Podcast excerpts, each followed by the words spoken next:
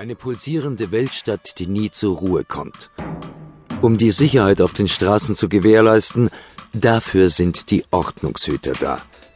Und für die besonders verzwickten Fälle gibt es uns, die Kommissare des Morddezernats.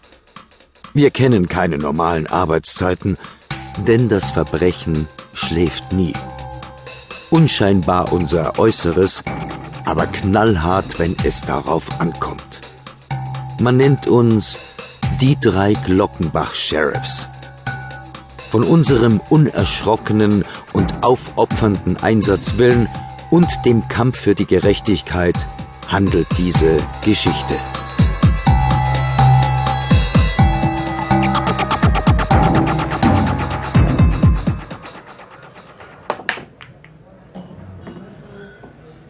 Sechzehn Uhr dreißig. Billardsalon Klenzestraße.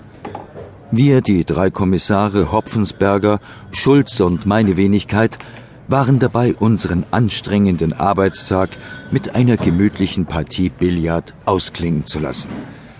In diesem Moment ahnten wir noch nicht, was wenig später auf uns zukommen würde.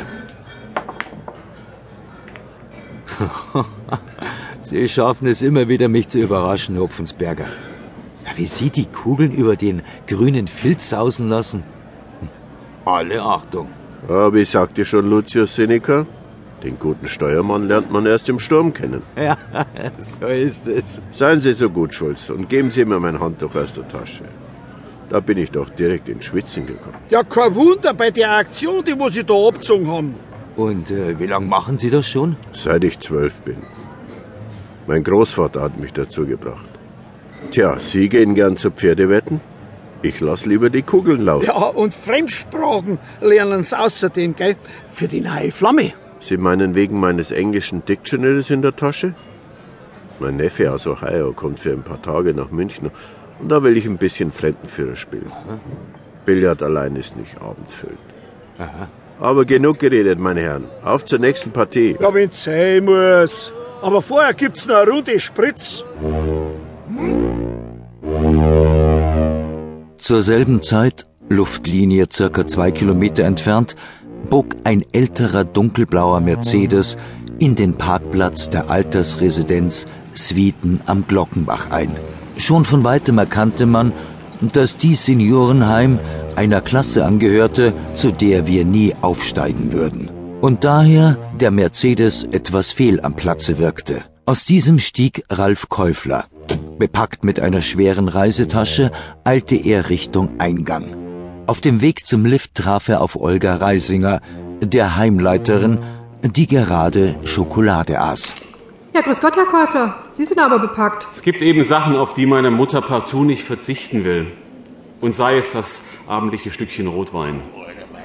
Ja, das kann ich gut verstehen. Da sage ich auch nicht nein. Schönen Tag noch. Danke. Ihnen auch. Als Ralf zum Apartment kam, öffnete sich gegenüber eine Tür und Alfred Linkisch erschien. Der Rentner gehört zu der Spezies von Menschen, die am liebsten die Briefkästen ihrer Nachbarn ausspionieren würden und dies auch tun. Ralf beachtete den Rentner nicht und läutete bei seiner Mutter.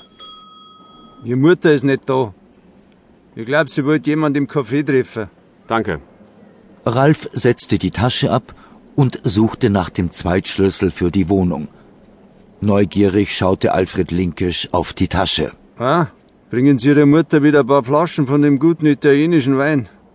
Ja, Sie kümmern sich wenigstens um Ihre Mutter, aber bei mir, mei. Ich bin ja schon froh, wenn ich von meinem Sohn überhaupt was krieg. Jetzt ist aber gut, Herr Reitinger. Hören Sie auf, sonst nehmen Sie einer weg. Schauen Sie, lauter Verrückte hier. Wie soll man da bloß normal bleiben? Ja, schönen Tag noch. Arroganter Schnösel. Aber irgendwann wohnst du auch hier. Während Ralf im Apartment die Tasche ausleerte und dabei sein Blick auf ein Schreiben eines Notars fiel, saß seine Mutter mit seinem Bruder Georg im Café. Dieser rang merklich um seine Fassung, was wiederum die rüstige Elfriede scheinbar genoss. Ich weiß nicht, was du davon hast, mir jetzt die Pistole auf die Brust zu setzen. Ich schreib dir doch auch nicht vor, was du zu tun oder zu lassen hast.